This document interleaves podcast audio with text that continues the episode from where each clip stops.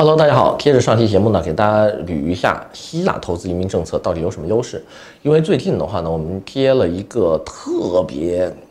就是有钱的这么一个投资移民客户啊，上海的一个企业家，在百度词条上面的话呢，都是能直接搜到他的名称的。那么全球的所有投资移民项目，按理来说，以他的身家跟他的这个资产规模啊，这个个人能力啊，都是可以做的。从北美聊到了加勒比，聊到了欧洲，最终他居然选择了希腊这个国家，让我感觉非常不可思议哈。因为过去我们所有节目里面，我们都是觉得希腊是一个屌丝移民项目，就应该是分配给最没钱的那波客人去做的。那么为什么他会做出这样的一个选择呢？后来我复盘了一下。呃，觉得有必要跟大家好好捋一捋，希腊呢，其实还是有一些它独特的个人魅力的。那么节目开始之前的话呢，还是希望大家可以继续支持我们，点赞、分享、转发，并且关注我们的李友说和李友移民讲堂。那开始今天的节目。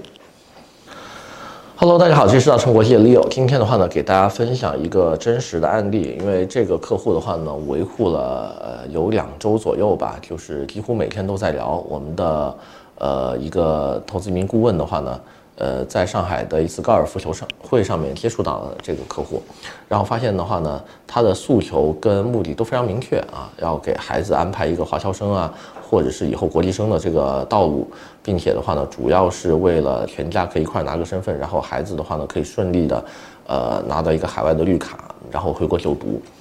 呃，整体规划，我们当时是说，哎。看一下这个客人喜欢什么样的国家吧，就按照他的这个身家跟他的个人能力啊，包括他的学历来说的话呢，其实所有的国家投资移民他都是符合条件的，企业非常大，对吧？然后也是有合理纳税，然后在国内的话呢，又是这个呃新兴扶植的一些一些行业里面，它是有差不多三四家公司是属于这个新兴扶植企业的，啊，都是这个绿色环保、能源、健康这一块的。然后的话呢，我们先从北美聊，聊完之后呢，发现美国、加拿大他都等不起啊。然后美国的投资移民的话，因为要排十年，OK，他先 pass 掉。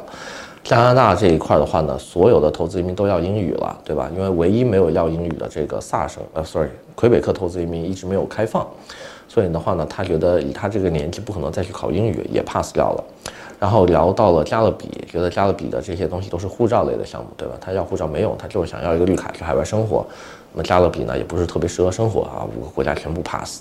然后聊到了澳洲，那么澳洲的这个幺八八类别的话呢，你前期拿签证，他开始是心动了的，但是后期的话呢，因为要去当地待，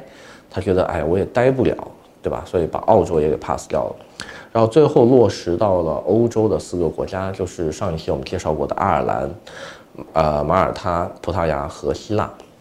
嗯，在这几个国家里面的话呢，他是有着重了解的，因为首先一上来，他觉得说爱尔兰是一个不错的选择，因为爱尔兰几乎对吧？我们上一次给爱尔兰的一个总结是，除了贵，它是没有任何缺点的嘛，对吧？就贵，它是唯一的缺点，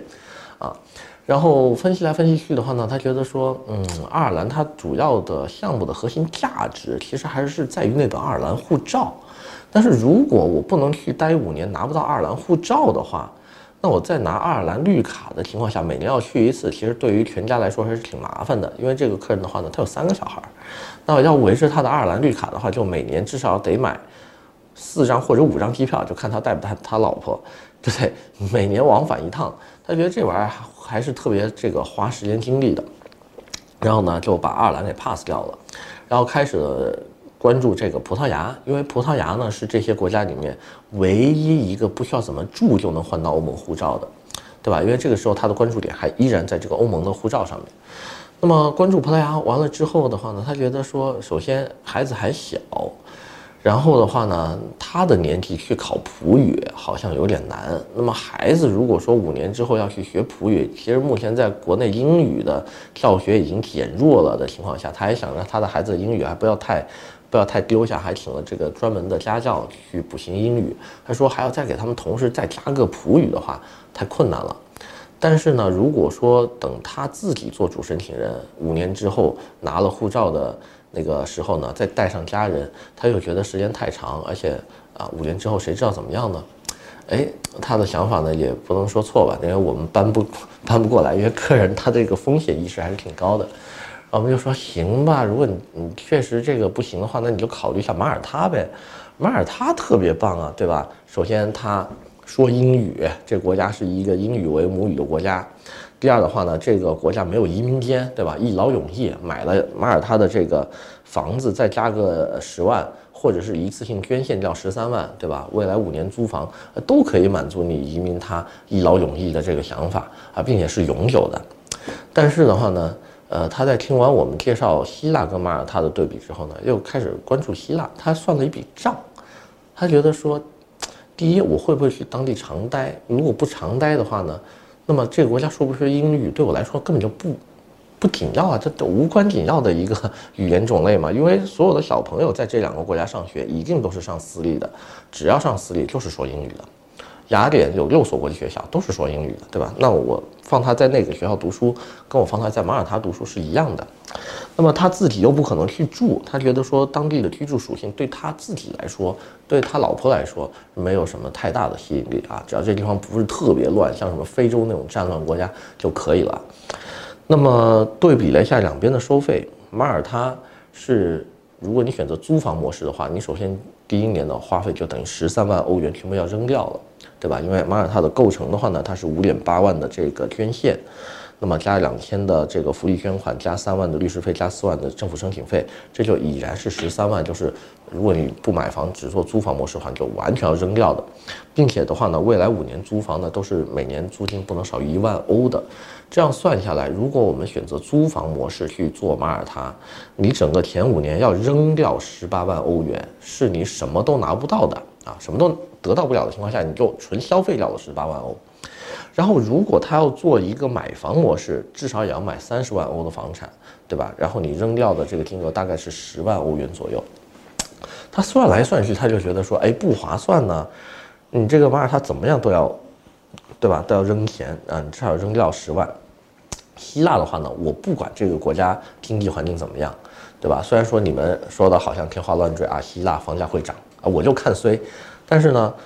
哎，他二十五万，他不会跌十万吧？他不能跌到十五万的房产吧？所以后来呢，他左算右算，觉得说希腊二十五万没有任何额外的支出，在本地就有一个房子，并且的话呢，身份一劳永逸，以后都不用再去了，对吧？没有移民监，还可以带上全家。哎，那算来算去，觉得还是希腊最划算，最后就选择了这个国家。哎。就这套逻辑，其实是以前在我的这个移民字典里面是完全不能成立的哈。就是说，呃，你出去移民，你肯定要选择一个好的国家，或者是这个国家至少有某些，呃，地方它是有特长的。希腊呢，除了便宜跟一步到位有个房子之外，它其实没有太多别的特点吸引我的。但是呢，这个客人的选择突然间就让我意识到了，希腊它有一个。很多不能出国的人，呃，他想要的一个东西就是第一快，只要去一次，无后顾之忧。那么其他的所有国家多多少少会有移民监，你像这个葡萄牙啦，像爱尔兰啦，那美加我就更不用说了啊，新加坡、日本你不去根本就不可能换到身份的。那么等等这些东西都会限制这些有钱人每年的出行，至少他不能让你安安稳稳的待在国内。那么在目前疫情的这么一个大趋势下面，很多人是不想出国的，因为，对吧？出来回回回来就，出去回来就得十四天，出去回来十四天，机票还有的时候熔断啊，不一定你去的时候有这个航班，回来就一定有。对吧？在当地的这个开支的话，可能也会大拖家带口的，特别是小孩比较多的家庭，你要满足移民间，其实你机票对吧，一下就乘四乘五，那这样子一来的话呢，希腊我后来发现确实适合某一个特定人群，就是我完全不想出去，但是我又想要一个海外绿卡的这个人群，所以的话呢，这个项目适不适合你们呢？大家可以自己回家再好好想一想。那么今天呢，先给大家介绍这么多，我们下回再见。